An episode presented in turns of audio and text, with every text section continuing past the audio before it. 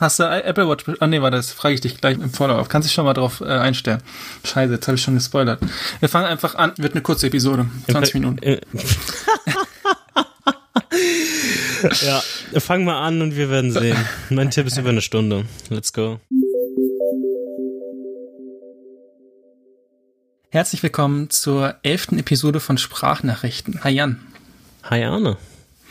Die Woche ist ja iOS 14 rausgekommen und eine neue Apple Watch und ein iPad Air und noch andere Dinge. Aber jetzt die wichtigste Frage. Deine Apple Watch ist ja kaputt gegangen. Ja. Hast du dir eine neue gekauft? Und wenn ja, welche? Es gab ein Apple-Event? Als ob du das nicht live gesehen hast. Ja, doch, doch, das, das haben wir live gesehen.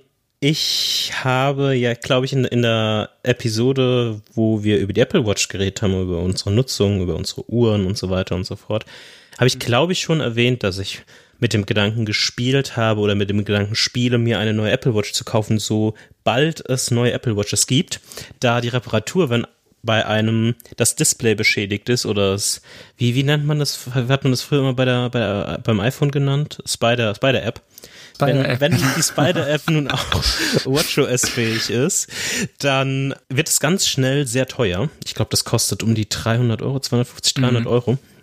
Nur den Bildschirm auszutauschen, weil die dir eigentlich quasi eine neue geben. Und ja, mit dem Gedanken spiele ich noch. Wir haben aktuell noch keine bestellt weil wir uns eigentlich beide, also meine Freundin und ich, beide eine Apple Watch holen wollten.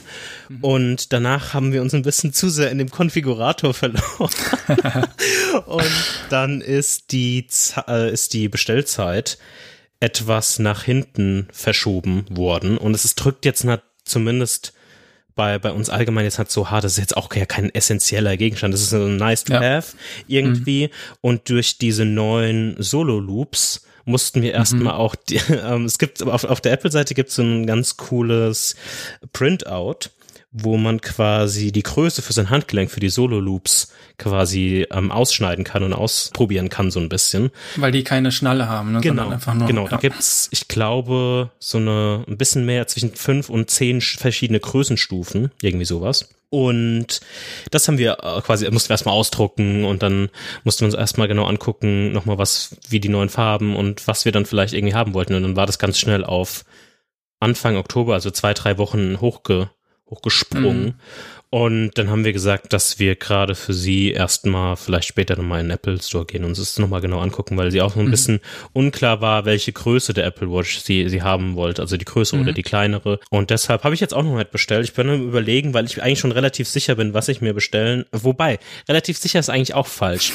und wir können eigentlich diese Einstiegsfrage komplett in ein Thema um vor, vor, vor Follow-up, weil das Einzige, was ich aktuell wo ich mir noch unsicher bin, ist, und ich glaube, das habe ich in der, in der Apple Watch Episode relativ klar beantwortet, aber ich werde immer unsicherer, ist die Frage, ob ich die mit LTE oder ohne haben will. Mhm. Und ich würde gern nochmal als jemand, der noch nie LTE hatte, und du hattest LTE, wenn ich mich ja. recht erinnere, ja. nochmal fragen, was du mir empfehlen würdest, weil mein Hauptargument ist eigentlich, dass ich die Apple Watch gerne beim Laufen einfach nur mit Apple Watch laufen würde. Mhm. Ich würde aber auf jeden Fall gerne, falls man sich irgendwie verletzt oder irgendwas passiert oder irgendwas sieht oder jemand anderes verletzt ist oder mhm. so, eine Möglichkeit haben, Notruf oder sowas zu, zu ja. wählen. Das ist mir schon relativ wichtig. Ja. Und jetzt ist die Frage, wenn das nahezu mein alleiniger Punkt ist, weil sonst ist ja eigentlich immer dann doch das iPhone da, muss ja. man ganz ehrlich sagen. Also ich würde in, in, in dieser Welt würde ich wahrscheinlich noch mal zum Einkaufen ohne iPhone gehen und so weiter und so fort. Mhm.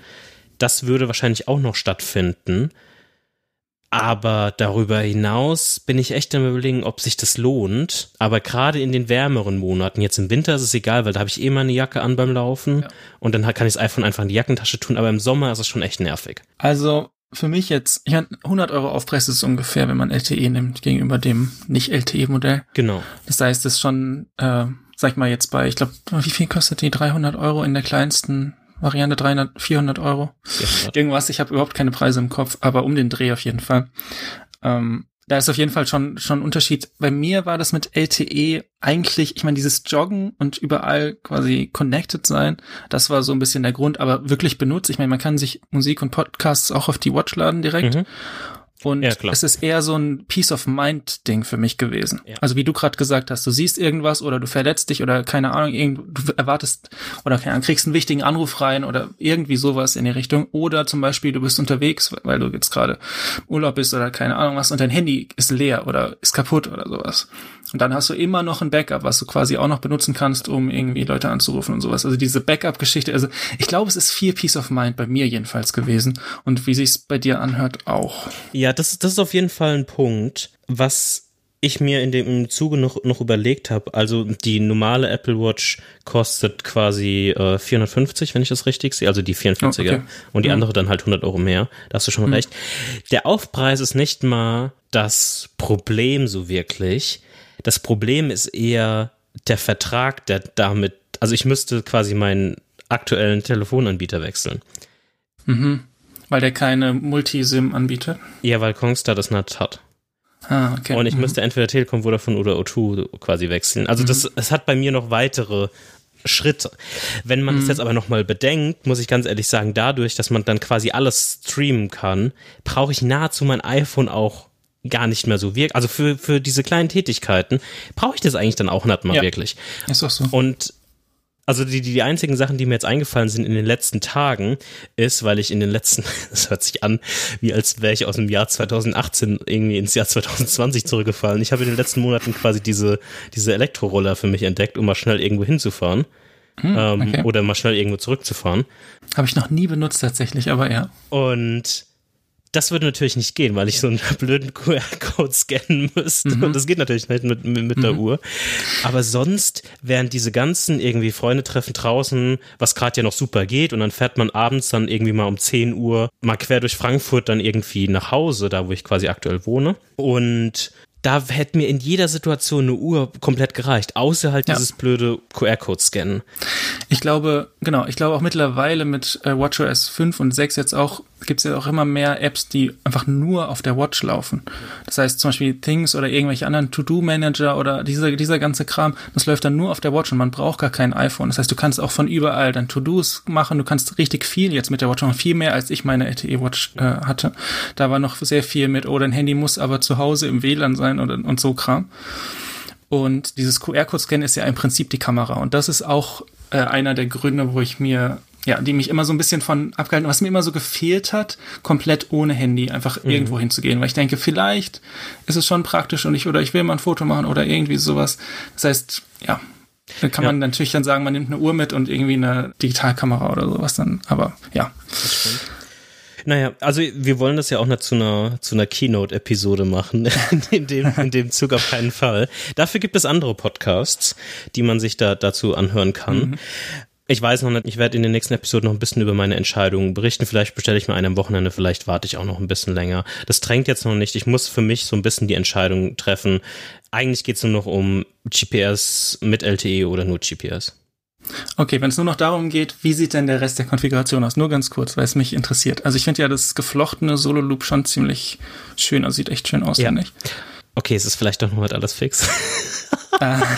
also, äh, 44 Millimeter, schwarz mhm. oder blau, wahrscheinlich eher schwarz. Ich mhm. finde, also das Problem mit Blau ist, ich finde Blau schön, aber sonst kannst du eigentlich fast nur noch alles, was es aktuell an Bändern gibt, mit Blau verwenden. Das ist natürlich eine starke Einschränkung. Mhm. Die wahrscheinlichste Methodik und wir werden, oder die wahrscheinlich, das wahrscheinlichste Setup und wir werden einfach ein Coverbild machen mit dem Setup, was ich heute mir auswählen würde, wäre quasi die Aluminium, die gün also günstigste, in Anführungszeichen, die sind ja alle um die 450, 500 Euro quasi in schwarz und mit dem äh, mit diesem Loop geflochtenen Solo-Loop-Armband mhm. in grün. Ah. Das würde Passend zum Handy. Ja, genau. Das, das, ja, cool. das wäre aktuell mein, mein aktuelles Setup und das wäre so mhm. knapp unter 500 Euro. Wir werden ein Bild davon in die Show Notes packen und damit werden wir eigentlich mit dem kurzen Recap der Keynote eigentlich durch. Oder hast du noch irgendwelche Sachen, die dir ganz schnell noch aufgefallen sind während der Keynote, die dich vielleicht auch positiv oder negativ beeinflusst haben? Oder hast du irgendwas bestellt? Ich glaube nicht. Ich habe gar nichts bestellt. Ich habe bei der Keynote ein bisschen auf neue HomePods gehofft mhm. oder so HomePod Mini, irgendwie sowas in die Richtung. Kam nicht, aber ist jetzt auch nicht, nicht dramatisch. Dieses ähm, Apple One finde ich ganz interessant, aber da kommt es dann drauf an, wie dann die Konfiguration ist. Ist ja noch nicht draußen, dass man quasi diese ganzen Abos, so Apple Music und ähm, iCloud Drive und was gibt's noch? Apple TV Plus und dieses, ähm, wie heißt das Spiel-Abo? Arcade. Genau, und äh, Apple Arcade, dass man die vier in so einem Kombipreis kriegt, das finde ich auch ganz interessant, aber da ist dann die Frage, wie sich das lohnt, weil Arcade benutzt sich nicht wirklich und Apple TV Plus auch nicht. Also ja. mal sehen, aber ich finde es grundsätzlich interessant, dass es so ein Kombineng gibt. Ja, Finde ich auch. Also diese, diese, es gibt, soweit ich das weiß, in Deutschland nur diese zwei Optionen zwischen Einzelperson und Familie, weil es mhm. News und Fitness Plus nicht so wirklich gibt. Ich weiß gar nicht. Wie gesagt, es gibt andere Podcasts, die sich da besser auskennen. die Apple-Fachpodcasts. ja. ähm, das Fitness Plus finde ich am interessantesten, muss ich ganz ehrlich sagen, und am traurigsten, dass sie das nur in englischsprachigen Ländern quasi released haben oder releasen werden. Und mhm. weil es nur englischsprachig ist, was ich ein sehr schwaches, also ich kann es verstehen auf der einen Seite, ich finde es ähm, sehr schade, weil das wäre etwas, was ich gerne mal ausprobiert hätte. Hm. Gerade den ganzen Yoga-Kram oder so fand ich echt während der Keynote mal ganz, ganz interessant und spannend, das mal aus der Apple-Hand mit der Apple Watch gepaart irgendwie zu sehen. Mhm. Aber alles andere, ich sag's jetzt noch zum fünften Mal, hört euch diese Apple-spezifischen Podcasts an. Wir können meinetwegen auch eine Handvoll in den Show Notes verlinken. genau, hört euch an, wenn euch interessiert, was in der Keynote ja. los war. Äh, genau, wir haben jetzt nur die Sachen, die uns interessiert haben, kurz genau. angeschnitten. Genau. Let's move on. Ja. Hast du irgendwas im Follow-up-Bereich? Ich habe was ganz Kleines. Oh. Nur eine, eine kleine Info würde ich es fast nennen. Mhm. Und zwar ist ja dieser Podcast auch so ein bisschen eine Begleitung für uns, was unsere verschiedenen Tools angeht. Ja. Sei es äh, To-Do-Manager, Notizen oder alles Mögliche. Wir haben auch verschiedene schon vorgestellt in, der, in vergangenen Episoden. Und ich bin äh, jetzt zwischendurch bei Reminders gewesen, weil iOS 14 da eine ziemlich coole äh, Sache hatte mit diesen Emojis und die haben so ein paar coole ähm, Verbesserungen gemacht ja. für iOS 14. Das war mir dann aber wieder ein bisschen zu basic, da bin ich zu Things gegangen und mittlerweile bin ich wieder bei Omnifocus. also es ist, es ist eine Odyssee, es geht immer im Kreis. Ja. Ähm, aber das ist auch okay, finde ich, weil wenn man, ja, es gibt Leute, die haben einmal irgendwas gefunden oder die benutzen einfach Reminders ihr Leben lang und für die funktioniert es.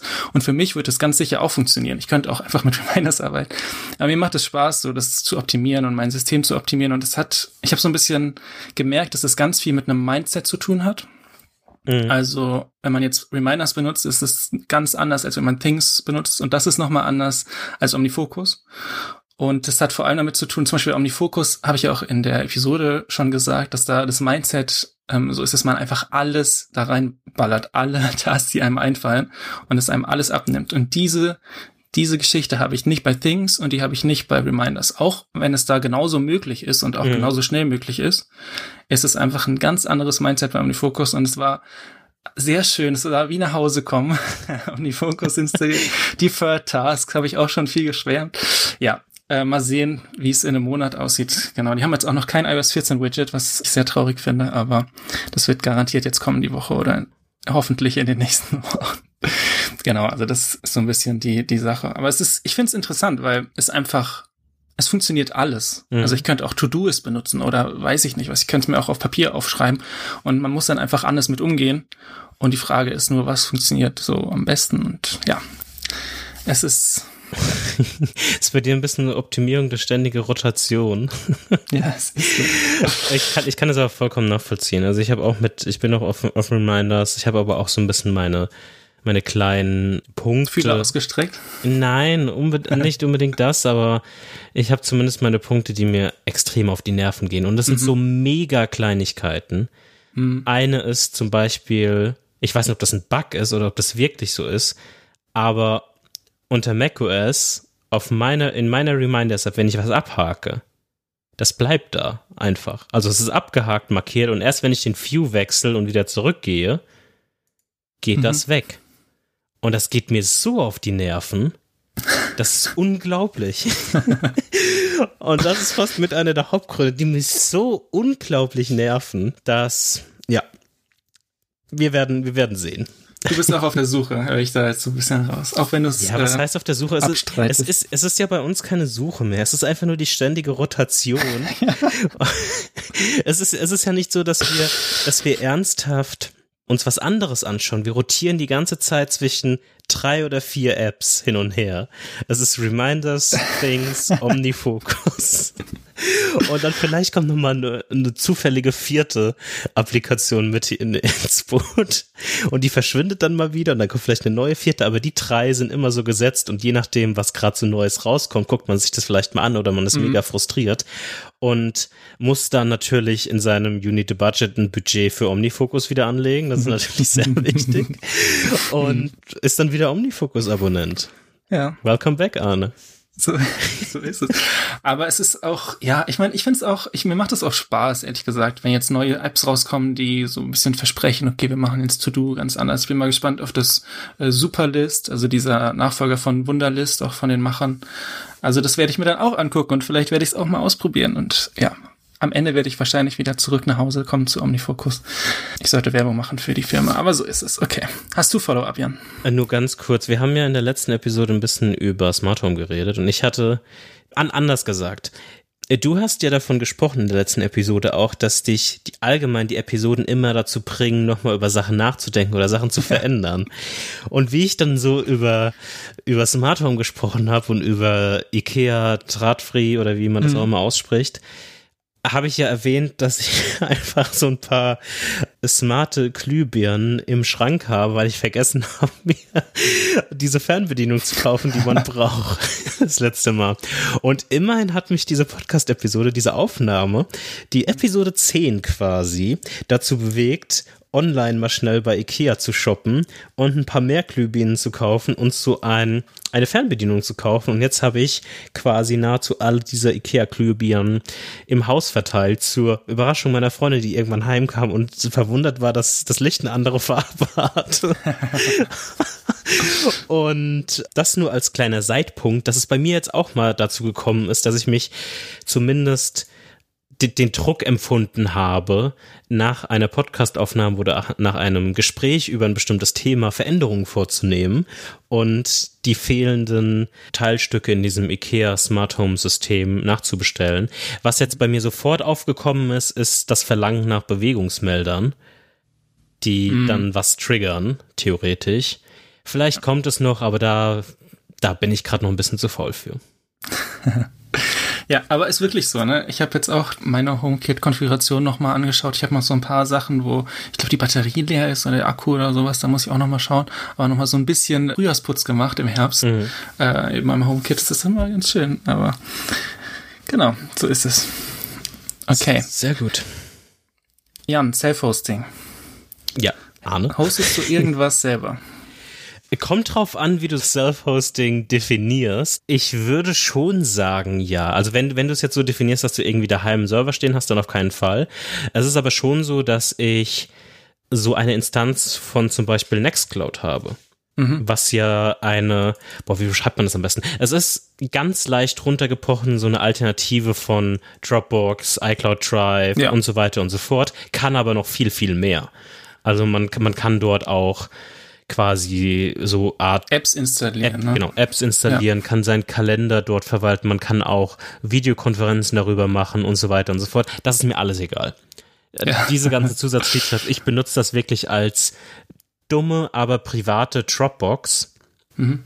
Und zwar, was ich dafür mache, ich habe mir nicht mal die Mühe gemacht, einen Server zu konfigurieren oder irgendwas, sondern es gibt schon so vorkonfigurierte Instanzen davon. Und ich habe eine bei Hetzner, die quasi, die bieten einfach Nextcloud schon, schon an und man bezahlt dann irgendwie einen monatlichen Preis dafür. Ich bin in der kleinsten Instanz und habe dann 100 Gigabyte zur Verfügung und zahle da irgendwie 3,36 Euro im Monat und habe so und so viel Traffic, woran ich nie in, in irgendeiner Weise drankomme und habe mhm. dann quasi eine, eine sichere Instanz, die auf deutschen Servern liegt und habe da mein Nextcloud. Und was ich dazu dann noch so ein bisschen mache, ich, wenn es wirklich sensitive Daten sind, das mache ich nicht für alle Sachen für Nextcloud, aber für bestimmte Ordner, benutze ich dann nochmal so eine zusätzliche Verschlüsselungsfile, Verschlüsselungs End-to-End Encryption Service oder Programm, mhm. was nochmal ein bisschen Encryption und Spaß auf die einzelnen Dateien drauf legt. Und da kann man es dann auch nochmal fein granu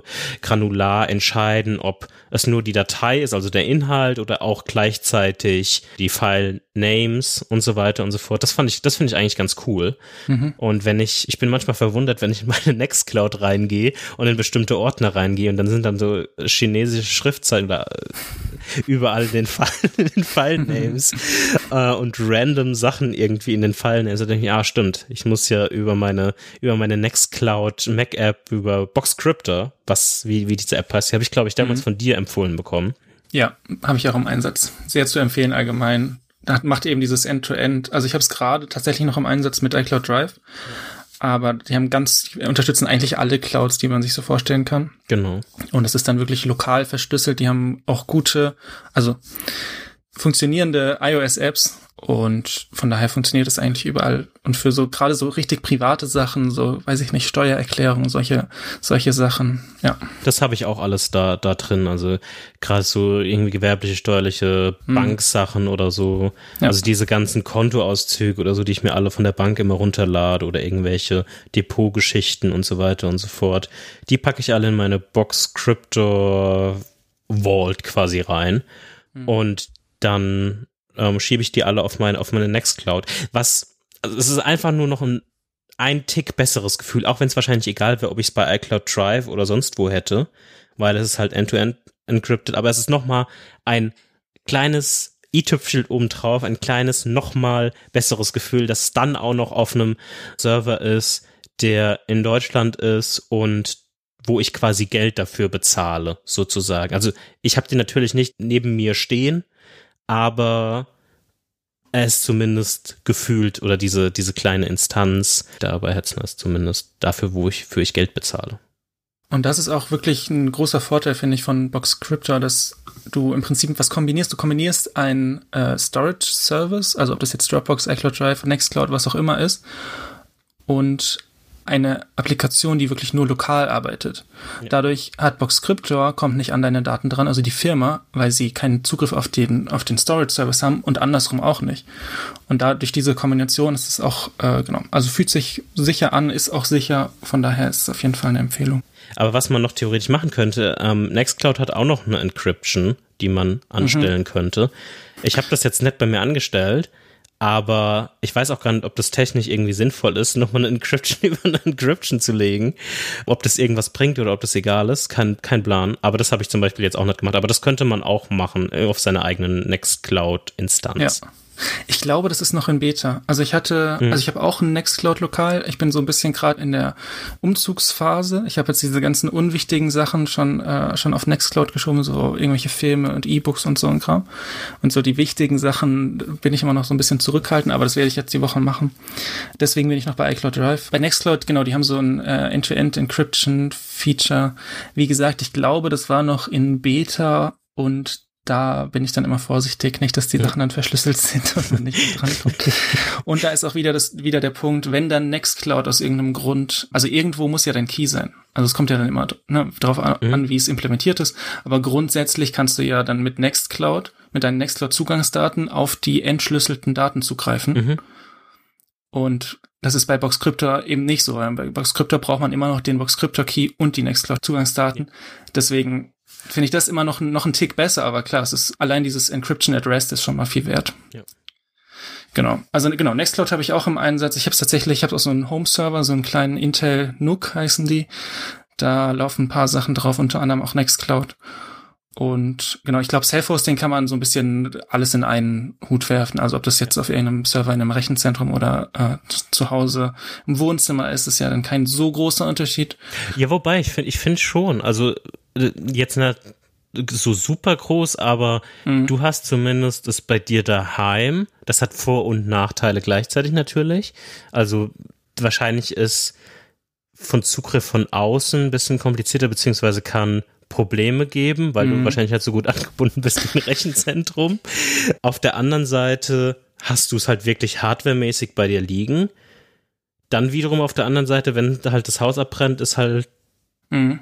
das auch weg.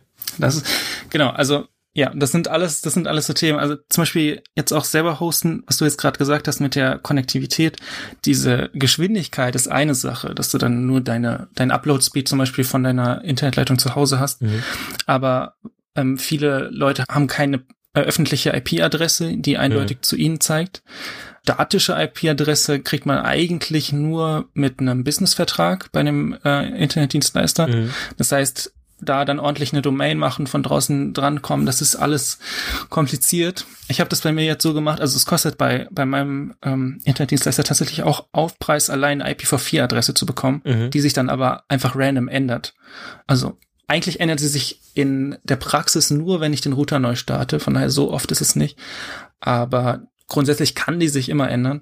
Das heißt, da muss man dann so einen dünnen DNS aufsetzen, mhm. äh, dass sich dann automatisch, wenn die IP sich ändert, der die IP auf der Domain auch geändert wird. Es ist alles, also es ist auf jeden Fall ein bisschen Gehacke, bis das funktioniert. Ja.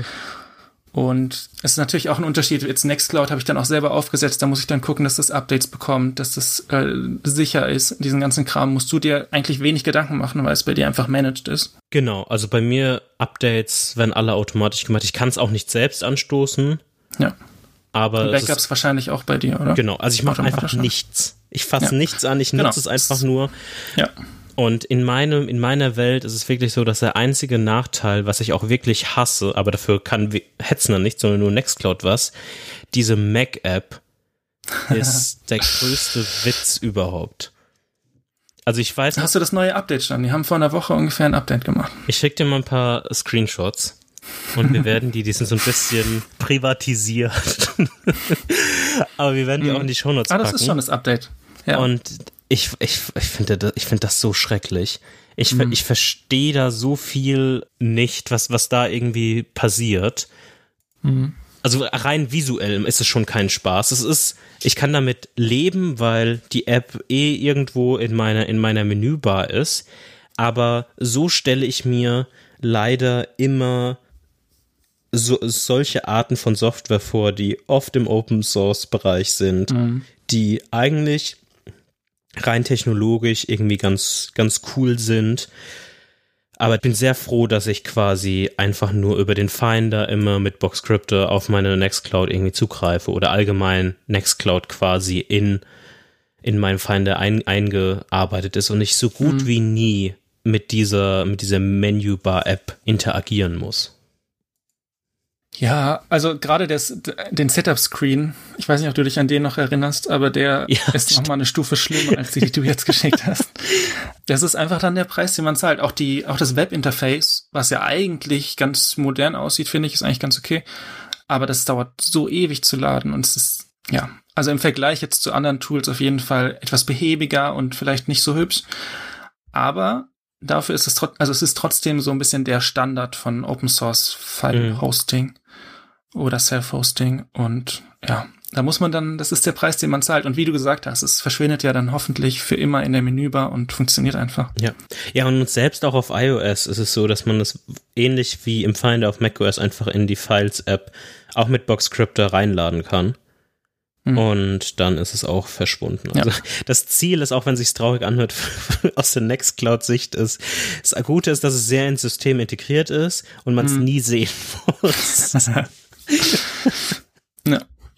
Nur zum, äh, ich, ich starte tatsächlich auch das Webinterface oder die App nur, wenn ich eine Datei teilen möchte mit irgendjemandem, weil das geht nur so und sonst mache ich einfach alles über die Systeme. Und es funktioniert auch gut, also das muss man ihnen auch lassen. Es muss ja gar nicht so super sein, wenn es so gut integriert ist. Das stimmt. Finde ich, ja. Genau, aber jetzt im Vergleich zum Beispiel, es gibt so, das nennt sich Bitwarden. Mhm. Kennst du das? Das ist so ein ja. Passwortmanager, der auch Open Source ist, ein bisschen eine Alternative zu OnePassword. Den gibt's auch in Hosted, aber kann man auch self-hosten. Nutzt du den? also ich habe ihn aufgesetzt bei mir auf dem Home-Server. Ich habe, glaube ich, ein einziges Passwort drin. Äh, ich bin so ein bisschen noch zurückhaltend, weil Passwörter wirklich was sind, ja, offensichtlich, was man nicht, wo man nicht mit rumspielt. Mm, und ich auch jetzt nicht diese offizielle Bitwarden-Instanz habe, sondern Bitwarden RS. Das ist so ein Rust-Rewrite von oh den Komponenten. Anna. Hör auf. Ja, weil diese Bitwarden-Applikation sehr äh, ressourcenintensiv ist an sich. Mhm. Und es funktioniert alles sehr gut, aber ich bin mir nicht sicher, wie ich, wie sehr ich diesem Fork vertraue. Und ich bin da überlegen, ob ich, also der implementiert im Prinzip die API-Endpoints, die auch Bitwarden implementiert. Ich bin am überlegen, vielleicht muss ich mal das normale deployen, da habe ich dann vielleicht auch ein bisschen mehr Vertrauen rein. Ähm, grundsätzlich muss ich aber sagen, dass das echt gut funktioniert. Also die iOS-App ist nicht so hübsch wie OnePassword. Ich glaube, dies, dieses nicht so hübsch oder nicht so äh, schnell oder was auch immer, diese Sachen, da muss man sich dran gewöhnen, wenn man self-hostet. Self-Hosting nicht so hübsch. Nicht so, also, genau. Also, sehr gut zusammengefasst, weil da eben keine Firmen dahinter stecken, die da einfach schön Geld reinpumpen können. Grundsätzlich muss ich aber sagen, Bitwarden ist eine, eigentlich eine gute Alternative. Man hat eigentlich alle Features, die ich von OnePassword benötige, habe ich auch in Bitwarden. Die schöne iOS-Integration, da sind wir wieder bei den Systemintegrationen.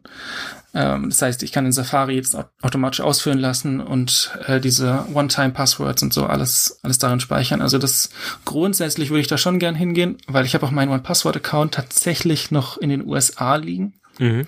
Es gibt ja auch, äh, die haben ja auch extra Accounts in Europa, aber man kann die nicht einfach umziehen, sondern man muss dann einen neuen Account anlegen auf einem ja. Server in Europa und muss dann die das Sachen geht aber ehrlich gesagt relativ schnell. Das habe ich auch schon hinter mir. Hast du es gemacht? Das habe ich gemacht. Ich habe jetzt mhm. äh, nur noch einen EU-Account quasi und das war relativ simpel. Also man macht quasi einen EU-Account, zieht den Tresor um und dann kann man auch noch dem Support schreiben, dass sie quasi das Kündigen, das alte und eine Gutschrift auf den neuen machen.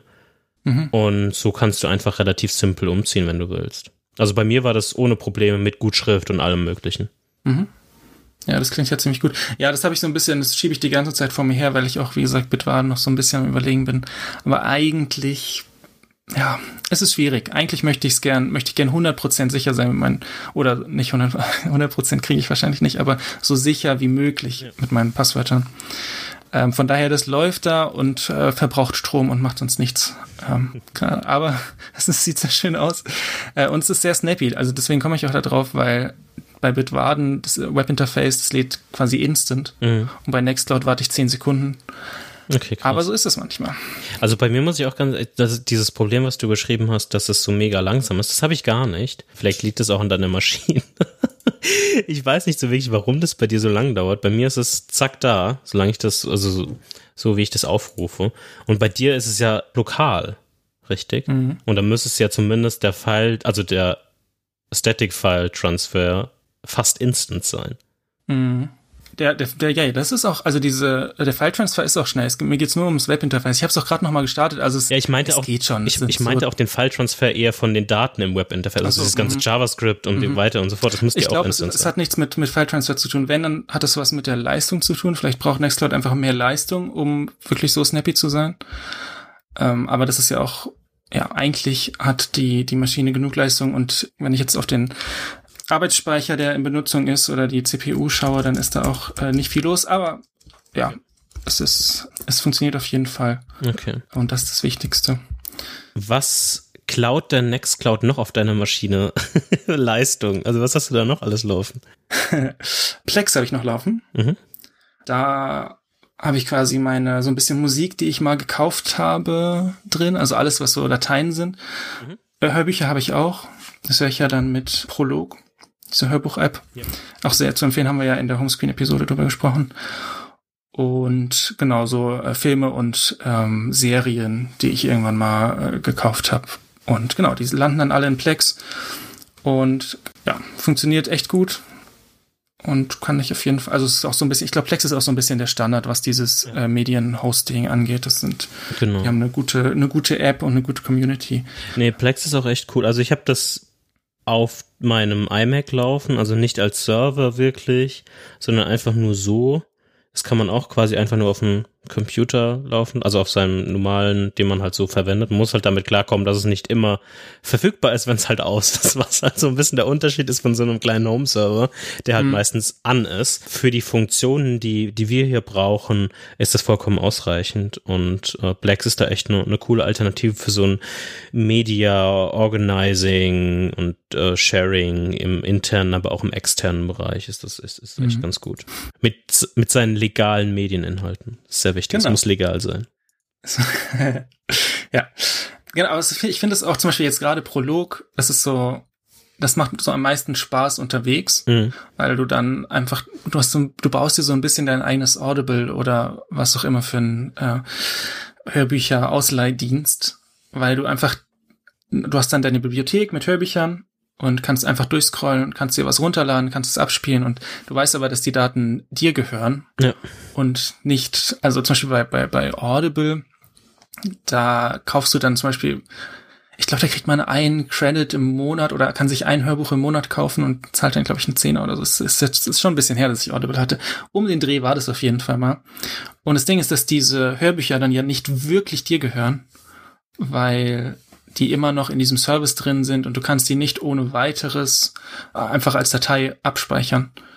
Und ich weiß nicht, ob man die noch auf, früher konnte man die immer noch auf CD brennen, das war dann immer noch so der, der Workaround. Aber ich glaube, heute muss man da viele, viele Tricks anwenden mit irgendwelchen äh, shady Programmen, um diese, diese Dateien zu befreien. Und von daher ist es einfach, ja, und selbst dann ist auch die Frage, wie legal ist das dann und mhm. so weiter. Und es gibt auch viele Anbieter, die, wo man einfach Hörbücher runterladen kann, die überhaupt keinen Kopierschutz haben. Ja. Das heißt, da muss man dann nicht irgendwas machen, was, was nicht legal ist oder irgendwie den Kopierschutz knacken, sondern lädt sich das einfach runter und kann das in sein Plex schieben und fertig. Und da kaufe ich quasi jetzt immer meine Hörbücher. Manchmal ist es schade, weil diese Online-Shops tendenziell eher ein bisschen kleiner sind und nicht so eine große Auswahl haben. Und manchmal wünsche ich mir dann ein Buch oder hätte es gern als, als Hörbuch und es gibt's dann nicht. Und dann, ja, aber so ist der Preis. Dafür habe ich keinen Walled Garden und die Hörbücher gehören dann wirklich mir. Ja. Gibt's noch irgendwelche Sachen, die, die da noch draufpassen? Du hast ja jetzt schon eine, eine kleine Armada an Self-Hosting-Software auf deinem kleinen Nuke. Ja, also noch, noch drei, vier kleine Sachen habe oh, okay. drauf. Also zum Beispiel ING YNAB, haben wir letzte ja, Folge drüber gesprochen, läuft da das quasi alle Banktransaktionen zu YNAB schiebt. Dann habe ich noch ein Pi-Hole. Mhm. Das ist quasi ein DNS-Blocking äh, Dienst, den man sich lokal aufsetzen kann. Ja, weißt du, welche Blocking-Liste du da hast? Aus dem Kopf, weißt du das? Weil interessant, anderer Podcast-Plug äh, in Logbuch Netzpolitik hatten die in ein paar Episoden und auch in der letzten, deswegen weiß ich das gerade noch zufällig aus dem Kopf, hatten die darüber gesprochen, dass zum anderen, es gibt ja diese Blocklisten, die zum Beispiel Pi-Hole auch verwendet. Und es genau. gibt ähm, eine Blockliste, mit denen die gerade zu kämpfen haben, weil gerade Logbuch Netzpolitik, also ein, ein, sehr guter Podcast, der sich so um äh, Whole Netzpolitik und andere politische, gesellschaftliche Themen beschäftigt, der ist auf so einer Blockliste irgendwie gelandet, oh. die relativ bekannt ist und auch oft in dem Pi-Hole-Umfeld benutzt wird. Und somit ist es halt schwer erreichbar, sagen wir mal so.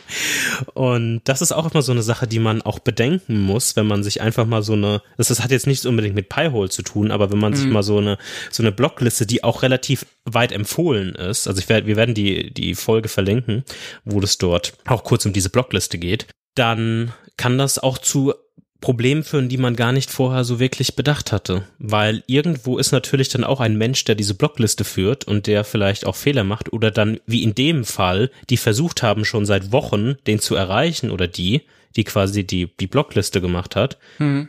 Und diese Person ist einfach nicht erreichbar. und dann bist du da auf so einer Blockliste und das ist halt Medium. Das ist bitter, gut. Ja. ja. Also das ist auch allgemein, also nochmal jetzt kurz, Pi-hole, ja. was es im Prinzip macht, ist, es hat diese Blocklisten, die du gesagt hast, sind einfach Listen von Domains. Und wenn ich, ich muss quasi den DNS-Server dann auf den Geräten oder in meinem Router umstellen.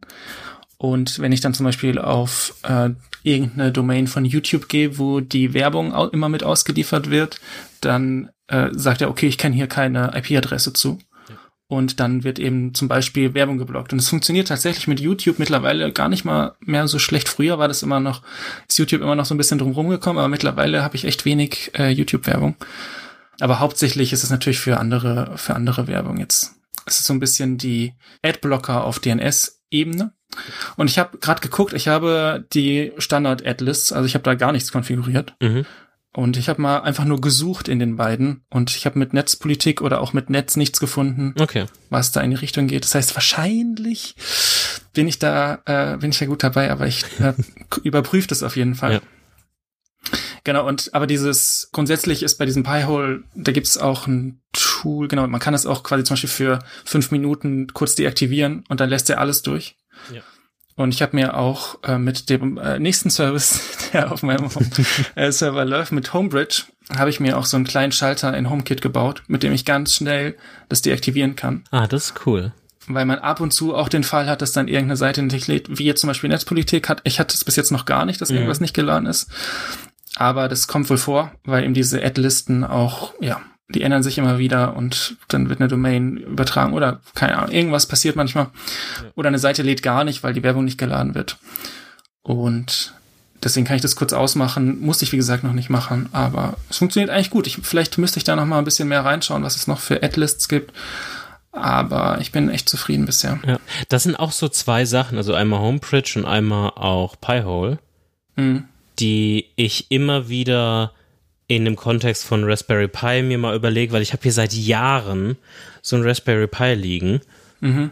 den ich schon immer mal für irgendwas verwenden sollte, aber ich habe es nie über den über den Berg geschafft, dass ich mich dann wirklich davon da mal hingesetzt habe, um das zu installieren. Also man muss halt unbedingt sich so ein halbwegs Medium groß, also schon so einen guten mittelguten. Mhm. Wie wie würdest du deinen deinen Home-Server beschreiben? Ist das schon eher so ein ah. mehr professioneller?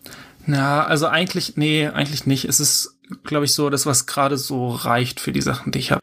Also ich glaube, es ist schon noch besser als jetzt zum Beispiel der neue ähm, Pi, ja. aber jetzt nicht viel besser. Also ich könnte alles, was ich darauf hoste, könnte ich auch auf dem neuen Pi, was ist das, 4 oder so? Keine Ahnung. Auf jeden Fall auch da laufen lassen. Und ja, genau, Pi-Hole und Homebridge, das sind so die, die, die Standardsachen für, ähm, für Raspberry Pi. Aber gut, da wird auch ein Plex drauf laufen, da wird auch Nextcloud drauf laufen. Genau. Wie gesagt, Homebridge habe ich noch, da läuft aber sonst auch nichts. Ich habe mal geschaut nach Plugins, aber das irgendwie habe ich nichts davon benötigt. Deswegen läuft dann nur das Pi-Hole-Ding. Und ich ja. habe auch noch ein Home Assistant laufen. Das ist auch so ein bisschen Richtung Smart Home. Und da läuft aber auch gar nichts da. Die laufen so ein bisschen, also Home Assistant bin ich auch immer überlegen, ob ich den wieder runterschmeiße. Aber grundsätzlich können da immer mal wieder coole Sachen dazukommen. Deswegen laufen die jetzt noch. Ja, cool. Genau, das ist alles, was so ein bisschen bei mir auf dem, auf dem Home-Server ist. Und äh, sonst auf, auf anderen Servern in irgendwelchen fremden Rechenzentren habe ich eigentlich nur, also ich habe meinen mein Blog habe ich bei Netlify und so ein paar WordPress-Instanzen die meistens Podcasts machen. ja, und das war's dann. Also, ja. ja. Ja, also ich bin ja, ich bin ja allgemein, wie ich am Anfang schon gesagt habe, eher der, der quasi dann auf so eigen, also Server irgendwo was hostet. Mhm. So managed, ja. Genau, managed. Und das ist natürlich, der Podcast ist ein super Beispiel davon. Das passt ja, also das ist ja auch ein, wir, wir hätten es auch woanders hosten können, aber das ist ja auch eine, eine explizite Entscheidung, das Self-Hosted zu machen, um da die Kontrolle zu behalten. Und wie wir das schon mal in früheren Episoden angesprochen haben, machen wir das ja zum Beispiel mit, mit Podlove und ähm, was quasi ein WordPress-Plugin ist. Und wir haben da unser WordPress-System auf so einem Uberspace-Server quasi laufen. Und das ist eigentlich auch so meine Go-To Ansprechadresse für alles, was ich in Anführungszeichen sonst wo liegen habe und was man da auch empfehlen kann, wo ich immer mal gerne durchscroll, ist, sie haben so, eine, so einen Lab-Bereich, wo sie mhm. so ganz viele Self-Hosting-Tutorials haben von schätzungsweise 50 bis 100. Ich kann das jetzt, ich ja, scroll hier nur mal so durch, aber ungefähr in dem Rahmen so Guides zu ganz vielen verschiedenen Sachen. Also sei es von irgendwelchen Analytics-Sachen, wenn man nicht unbedingt Google Analytics verwenden will, da gibt's ganz viele Alternativen. Was ich in der letzten Woche mal gemacht habe, ich habe mir Rechnungsstellungstools angeguckt. Mhm. Oh Gott, das war auch eine. Also ich, ich habe so, ich hab so ein paar, ich habe mir so, glaube ich, so zwei Systeme mal installiert auf so einem, mhm. auf so einer Uberspace-Instanz. Und das war auch ein Spaß. Das ist nicht, das ist nicht wirklich kompliziert, das zu machen, wenn man sich so minimals mit irgendwie Terminal auskennt, dann kriegt man das alles hin, weil die Guides echt sehr gut beschrieben sind. Und da muss man einfach nur dem, dem folgen und dann passt das schon alles. Aber das ist schon wieder das perfekte Beispiel von, wie leider oft Open Source Software irgendwie geschrieben ist oder wie, wie sie sich anfühlt in der Benutzung. Aber das ist vielleicht mhm. ein Thema für eine andere Folge. Aber ich wollte nur mal erwähnen, dass es da ganz, ganz viele verschiedene Guides gibt zu allem möglichen, was man sich vorstellen kann. Und da ist zum Beispiel auch a Bitwarden underscore RS, was du quasi auf deinem Server mhm. hast, gibt es dort auch als Guide als, mhm. als, als, als, als einfaches Beispiel. Und natürlich auch Sachen zu WordPress und alles, was man so, so wirklich braucht. Also da kann man sich mal durchklicken. Was ich sonst noch so habe, sind auch noch teilweise E-Mails, also gerade zu allen Podcast-Projekten, zu allen anderen Projekten, die sind dann laufen natürlich auch auf, auf Uberspace. Mhm. Also eine Sache, was noch selbst äh, Self-Hosting betrifft eine Sache, die das vielleicht so ein bisschen streift noch, was so eine kleine App ist, die ich früher extrem oft verwendet habe, irgendwann halb vergessen habe und jetzt wieder in dem Kontext der Episode mir eingefallen ist. Äh, kennst du noch Dropshare? Ja, es klingelt irgendwas. Dropshare ist quasi so eine Menü-Applikation, wo man einfach wie auch in ah. Dropbox und so weiter und so fort mhm. Dateien reinlegt und dort kann man dann quasi aber, das wird nicht unbedingt zu Dropbox, das kann man auch einstellen. Aber man kann halt sich die Services einstellen, wo man das hochladen kann und dann wird eine URL generiert. Und was ich ganz lange gemacht habe, ist, ich habe einen Folder gemacht in, auf meinem Uberspace irgendwo und man kann auch S3, Amazon S3 verwenden oder was auch immer man mag. Es gibt ganz viele verschiedene Schnittstellen dazu. Und immer wenn man quasi ein Bild hat, droppt man das auf dieses, auf diese kleine Applikation und er lädt es sofort hoch und legt dir dann, wie man das halt von anderen Applikationen kennt, mhm. eine URL, die man dann sofort teilen kann in sein Clipboard. Und das kann man dann im Vergleich zu dem Bild oder dem Video oder dieser Datei halt teilen und ist natürlich auch eine Option oder eine, eine Funktionalität, die in dem Falle dann in den, in den Kategoriebereich von Self-Hosting fällt.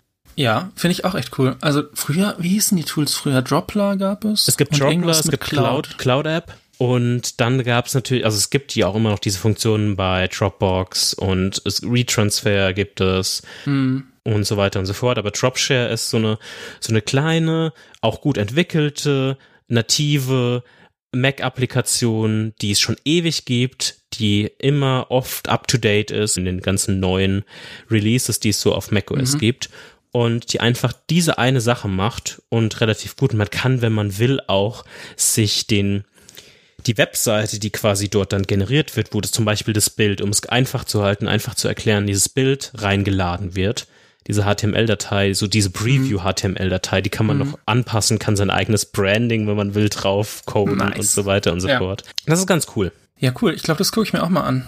Und dann natürlich Custom Domain und genau. Dann, genau. Also ich, ich, hatte, ich hatte immer damals Drop, Punkt und dann Domain. Ja. Als, als, als einfacher, als einfacher Drop-Domain. Aber das habe ich mir auch auf die Liste geschrieben. Ich habe das gerade noch nicht fertig konfiguriert gehabt bei mir. Mir ist es erst wieder in der Vorbereitung für die Episode eingefallen und muss es auf jeden Fall auch mal wieder aus der, aus der Versenkung holen und mal mhm. wieder nutzen, weil es echt einfacher und irgendwie cooler war. Und wenn man will, kann man ja irgendwann auch einfach die Datei vom Server löschen, dann ist sie weg quasi. Ja. Also natürlich kann jemand das runterladen und so weiter und so fort, aber wenn man das nur mal kurz teilen will, kann man es zumindest später in Anführungszeichen wieder löschen, ohne dass man für immer die Datei geteilt hat. Natürlich kann man die runterladen und so weiter und so fort, aber als einfaches Beispiel dafür, also man hat da hm. natürlich volle Kontrolle drauf und kann auch den Pfeilnamen randomisieren und es gibt super viele Funktionen, kann man sich mal angucken, ist auf jeden Fall in den Shownotes verlinkt. Du hast gerade volle Kontrolle gesagt. Ja. Ich glaube, das ist einer der Hauptgründe, warum Menschen Dinge self-hosten. Ja.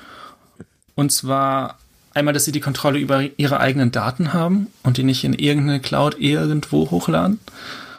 Und einmal, und auf der anderen Seite auch, dass es so ein bisschen hackable ist. Also, dass man zum Beispiel bei Dropshare dann die Seite themen kann mit mhm. seinem eigenen äh, CSS oder wie auch immer. Ich glaube, das ist so einer, einer der Hauptgründe, warum man, also das ist einer, für mich auf jeden Fall der Hauptgrund, warum ich das mache gerade bei Nextcloud. Pricing ist natürlich auch was. Also man spart natürlich auch Geld. Ich meine, klar kostet das Strom und eventuell musst du das dann nach Domain und den ganzen Kram und vor allem Zeit, also so Management, weil man dann die Dinge updaten muss und die müssen am Laufen gehalten werden und alles. Aber grundsätzlich ist es natürlich günstiger, jetzt sich in äh, Nextcloud hinzustellen mit, also als jetzt zum Beispiel iCloud Drive oder irgendwas anderes. Genau, und ich glaube, das sind so die Haupt-Pro-Gründe. Hm. Ich glaube, also ich würde dieses es ist günstiger oder preiswerter oder was weiß ich was, Argumentation würde ich gar nicht unbedingt aufmachen wollen, weil da bin ich mir ehrlich gesagt gar nicht so sicher. Weil du hast schon die Sachen erwähnt, dass es ist vielleicht in dem kleinen Kosmos von Hetzner Storage Shared, also das, was ich mhm. quasi benutze, vielleicht mhm. günstiger, dass einfach diese 3,36 Euro auszugeben für 100 Gigabyte und das dann monatlich quasi immer dann, dann zu bezahlen und so weiter und so fort. Aber man hat natürlich dann auch irgendwie Nachteile im Vergleich zu irgendwie iCloud. Vielleicht, dass man diese schreckliche Applikation verwenden muss und dass man überhaupt erstmal diese, diese Schritte dazwischen gehen muss. Und wenn man natürlich irgendwie komplett all in geht und das irgendwie self-hosted im Sinne von entweder auf seinem eigenen externen Server oder auf seinem eigenen Heimserver, dann fang, fängt ja die ganze Arbeit an. Und da kann man es natürlich immer wieder argumentieren von irgendwie, ja, das macht ja auch Spaß und so weiter und so fort. Ja, natürlich, wenn du da irgendwie Bock drauf hast, dann mach es. Es sagt ja auch keiner was dagegen. Aber wenn man das halt so ein bisschen auch gegen monetäre Punkt. Also man kann halt die eine Argumentation fahren und die andere Seite dann irgendwie ausblenden. Also so, so, so sehe ich das gerade so ein bisschen. Nee, das stimmt auf jeden Fall. Also wenn man sagt, wenn man da jetzt das nicht als äh, Hobby sieht, sondern äh, ja, als Arbeitszeit, dann ist das natürlich äh, teurer. Aber wenn man sagt, okay, meine Freizeit ist nichts wert, dann kann man das auf jeden Fall, dann kann man sich das auf jeden Fall überlegen. Ja. Was ich noch gerne hätte, ja. Was so ein bisschen dagegen spricht oder was so ein bisschen die, die Drawbacks sind, sind einmal, wie gesagt, die, die Arbeitszeit, die kann sehr wenig sein. Also bei mir ist jetzt gerade ganz gut, ich muss wenig machen, es funktioniert alles. Aber wenn dann irgendwie ein Update kommt, man muss das alles up to date halten. Ich habe noch keine DNS-Lösung. Das heißt, gerade wenn sich meine IP ändert, dann äh, muss ich die manuell eintragen, was eine Katastrophe ist. Das muss ich auf jeden Fall machen. Das heißt, das ist dann auch wieder alles Arbeitszeit. Ähm, und auf der anderen Seite muss man natürlich auch, ja, du hast Stromkosten, du musst dir die Hardware anschaffen, du musst dich erstmal überhaupt auskennen, diesen ganzen Kram aufzusetzen. Das sind alles so ein bisschen Hürden, die man nehmen muss. Mhm. Ich glaube, als Einstieg ist so ein Nextcloud bei Hetzner eigentlich perfekt. Oder wenn man Bock auf bisschen Kommandozeile hat, bei Uberspace irgendwas, irgendwas aufsetzen, sind, glaube ich, zwei sehr, sehr gute Sachen, wenn man jetzt nicht sagt, ich will mir zu Hause einen Server hinstellen, der dann von außen erreichbar ist und SSL hat und alles. Das heißt, wenn da jemand Bock drauf hat, einzusteigen, sind das eigentlich so die Sachen, die ich jetzt empfehlen würde. Mhm. Und äh, genau, oder man kauft sich einen Raspberry Pi und kauft, macht da Pi-Hole drauf oder Homebridge oder sowas. Das, genau, aber das ist dann schon, es ist schon ein bisschen gefrickel. Ja, auf jeden Fall. Das gehört, das gehört einfach dazu. Was ich, was ich echt gerne hätte, wäre eine Lösung für Fotos. Die habe ich jetzt gerade alle in meiner iCloud Mediathek und da muss ich mich, also ich habe so ein To-Do, dass ich einmal im Jahr oder ich glaube es ist einmal im Jahr alle Fotos äh, ein manuelles Backup mache. Mhm. Also quasi aus der iCloud Mediathek runterlade und dann auf irgendein Medium und dann wahrscheinlich verschlüsselt nochmal irgendwo anders äh, hinlade. Aber prinzipiell sind Fotos ja schon was Wertvolles. Und wenn ich das jetzt einmal im Jahr mache, dann habe ich im Worst Case fast ein Jahr äh, Fotos verloren. Sollte zum Beispiel mein Apple-Account gesperrt werden oder keine Ahnung, ein Riesenproblem auftauchen. Oder Apple geht pleite äh, oder so. Oder, ja, ich glaube, das, das dauert noch. Aber es ist ja nicht auszuschließen, so Sachen passieren ja. Und eigentlich hätte ich da gern noch, noch was. Ich weiß nicht, ob ja, ich glaube, die, die beste Lösung gerade ist, so ein ähm, Dualsystem zu fahren, dass man sagt, man lädt die Fotos immer irgendwo anders noch hoch. Ähm, ich glaube, Plex kann sogar auch die, die Fotos entgegennehmen und dann hat dann auch automatisch einen Bilder-Upload und so Kram. Und fährt dann so ein Dual-System, aber eigentlich, was, was so perfekt wäre, wäre es natürlich, wenn es nur, wenn die Fotos nur quasi bei mir im Wohnzimmer wären oder wo auch immer das dann self-hosted ist. Mhm. Und es dann eben eine gute App gibt, die vielleicht sogar mit der Fotos-App konkurrieren kann oder wenigstens in die in den Ballpark, sage ich mal, herumschwimmt. Das wäre was, das fände ich echt cool. Und da gibt's echt gar nichts. Also ja, das stimmt wirklich. Da gibt's, also da gibt's aber auch auf dem, das ist nicht mal ein Self-Hosting-Problem, sondern das ist allgemein ja. ein, ja, ein größeres Thema, glaube ich, wo es, es gibt natürlich irgendwelche Programme, die das so ein bisschen in so eine bestimmte Richtung irgendwie machen.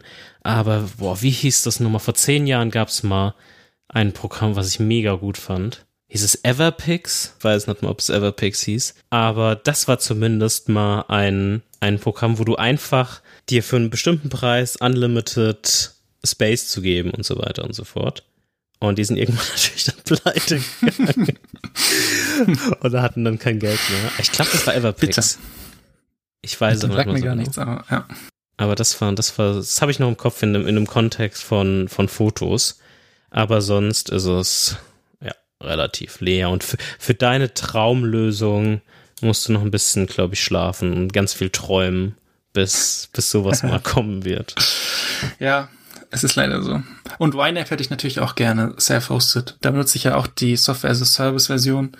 Und das sind natürlich auch Daten, die, finde ich, mitspielen bei den Dingen, die wir jetzt in OnePassword haben oder in Box Crypto verschlüsseln. Mhm.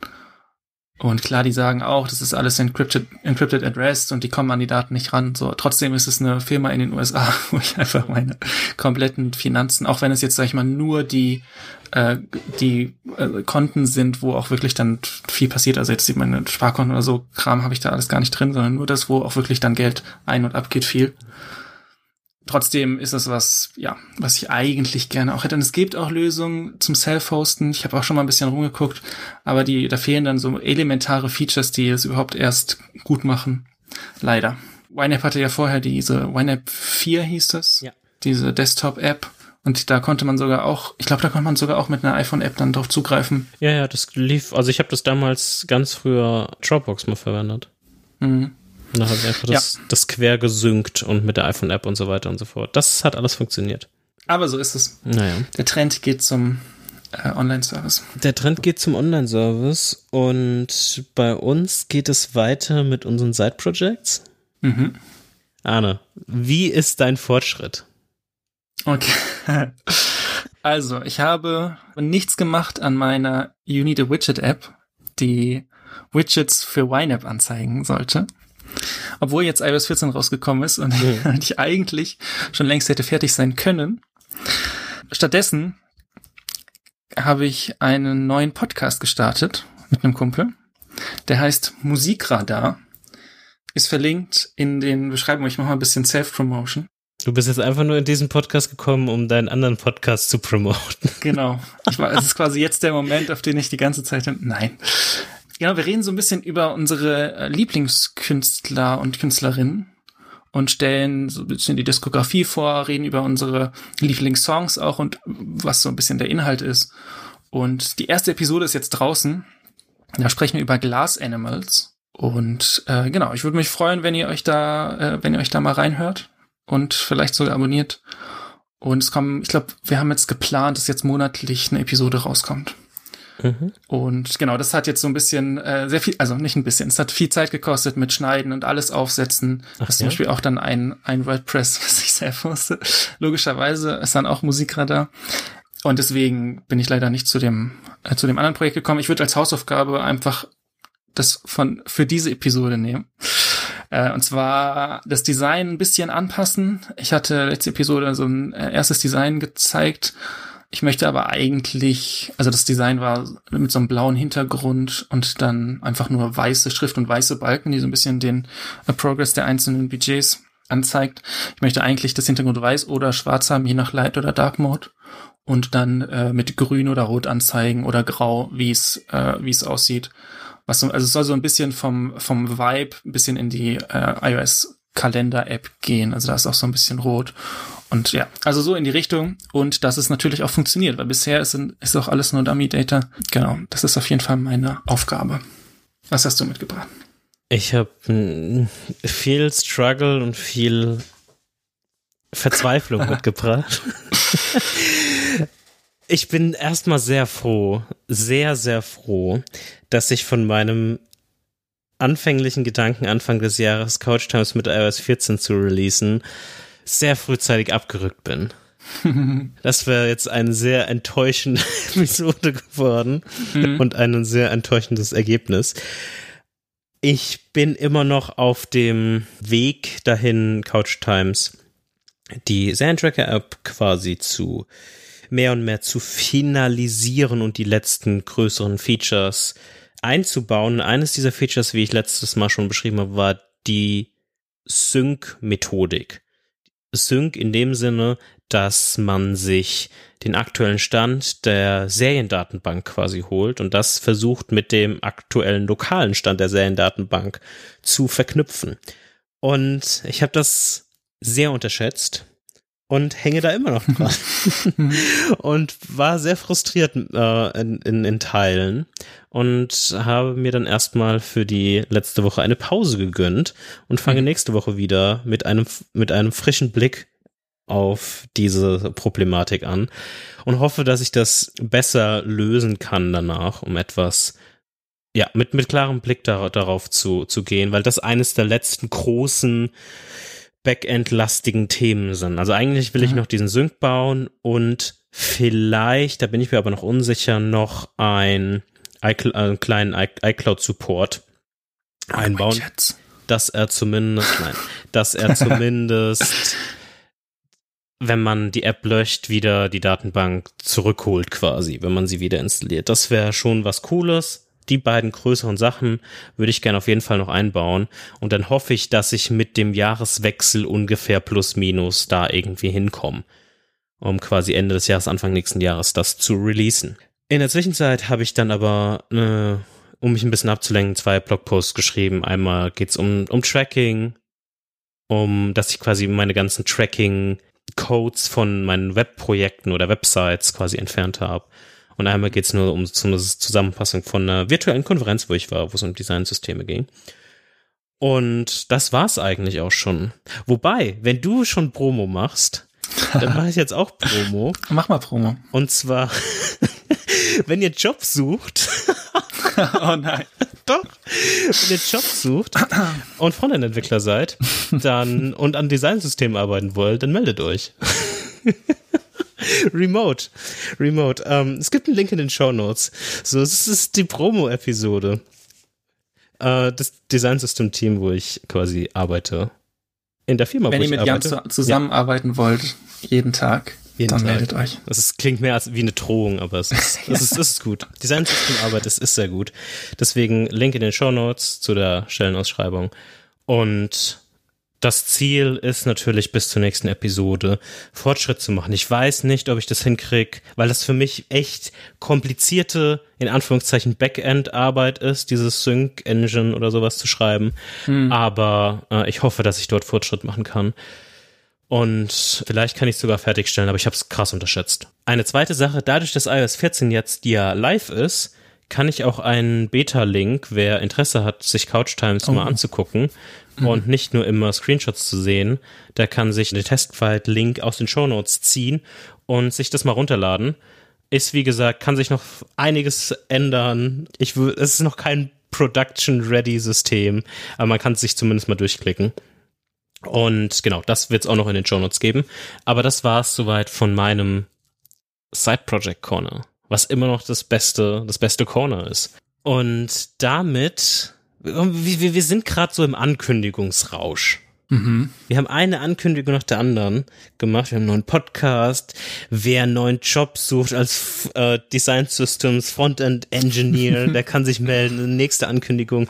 Nächste Episode mit iOS 14, nächste Ankündigung wird das weltbekannte Thema Homescreens, für das dieser Podcast hoffentlich bald Ruhm und Ehre erlangen wird, zurückkommen. Und wir werden über unsere Homescreens sprechen wie wir es schon versprochen haben mit iOS 14, werden wir in der nächsten Episode eine klare Homescreen-Episode machen oder Widget-Episode. Wer mhm. weiß. Vielleicht gibt es Überraschungen, die diesen Podcast erschüttern werden. Vielleicht auch nicht. Vielleicht wird es super langweilig, weil jeder einfach nur drei Widgets auf dem Homescreen ja, hat und wir zehn Minuten Episode. es gibt eine zehn Minuten Episode. Wer weiß. Ich würde mich eher auf Kontroversen und spannende Überraschungen einstellen.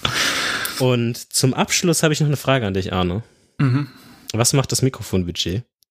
Es ist nach wie vor bei 0 Euro. Aber wir, also, ich arbeite dran. ich bin enttäuscht. Ich hoffe, die Episode hat euch trotzdem gefallen. Bis in zwei Wochen. Auf Wiedersehen. Tschüss.